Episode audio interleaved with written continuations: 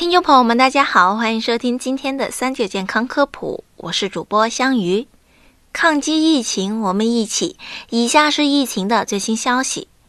据国家卫健委报道，截至二月二十五日二十四时，据三十一个省、自治区、直辖市和新疆生产建设兵团报告，累计报告确诊病例七万八千零六十四例，现有确诊病例四万五千六百零四例，其中重症病例八千七百五十二例，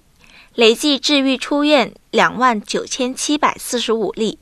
累计死亡病例两千七百一十五例。现有疑似病例两千四百九十一例，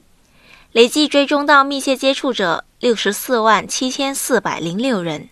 尚在医学观察的密切接触者七万九千一百零八人，累计收到港澳台地区通报确诊病例一百二十六例，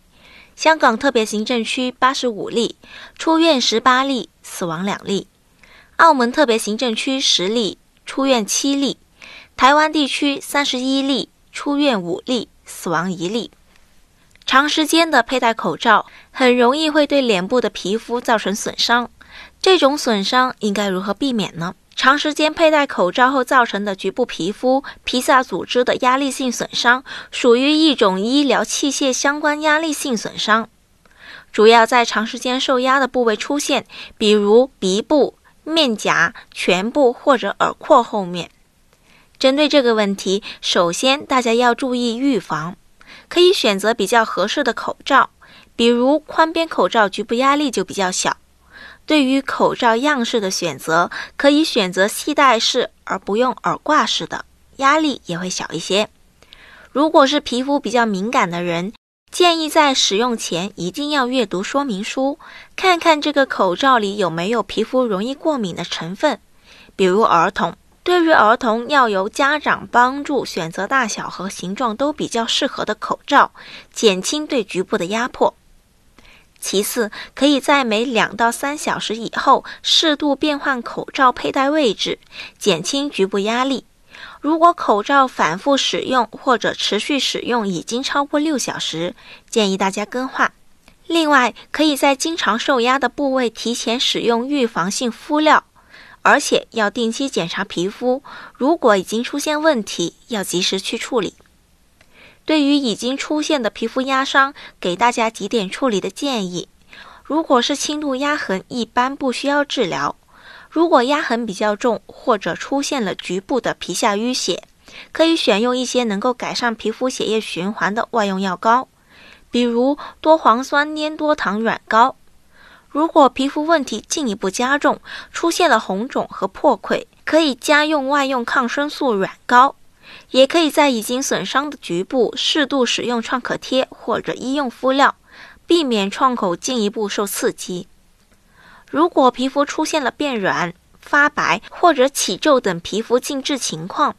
主要是局部潮湿引起的，可以在佩戴口罩前使用含有氧化锌或者凡士林的润肤霜。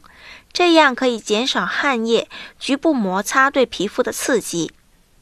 摘掉口罩以后，要清洁皮肤，适当的使用一些润肤剂，改善皮肤的状况。如果损伤比较重，出现严重的感染或者过敏，一定要到医院就诊，寻求专业的帮助。在疫情防控期间，大家每天都戴口罩，面部形成了相对封闭的环境，皮肤潮湿造成细菌滋生，使痘痘加重。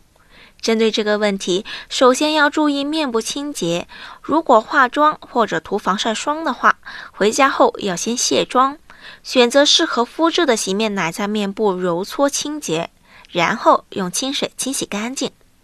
特别要注意的是，已经形成的痘痘千万不要挤。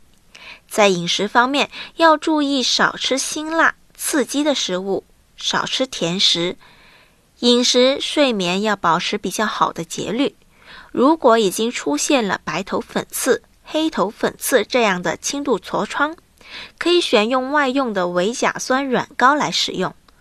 这个药有光敏性，所以尽量要选择睡前使用。如果皮损在加重，出现了红色的丘疹或者脓包，可以加用外用抗生素软膏，比如说夫西地酸、莫匹罗星等。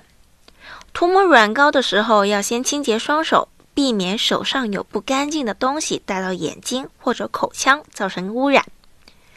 如果再进一步加重，形成中重度痤疮，一般要使用口服抗生素或者异维 A 酸来治疗。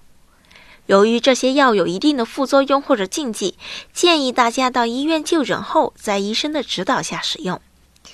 好了，今天的节目到这里就差不多了。如果大家还有任何的疑问，欢迎在评论区给我们留言。我们下期再见吧。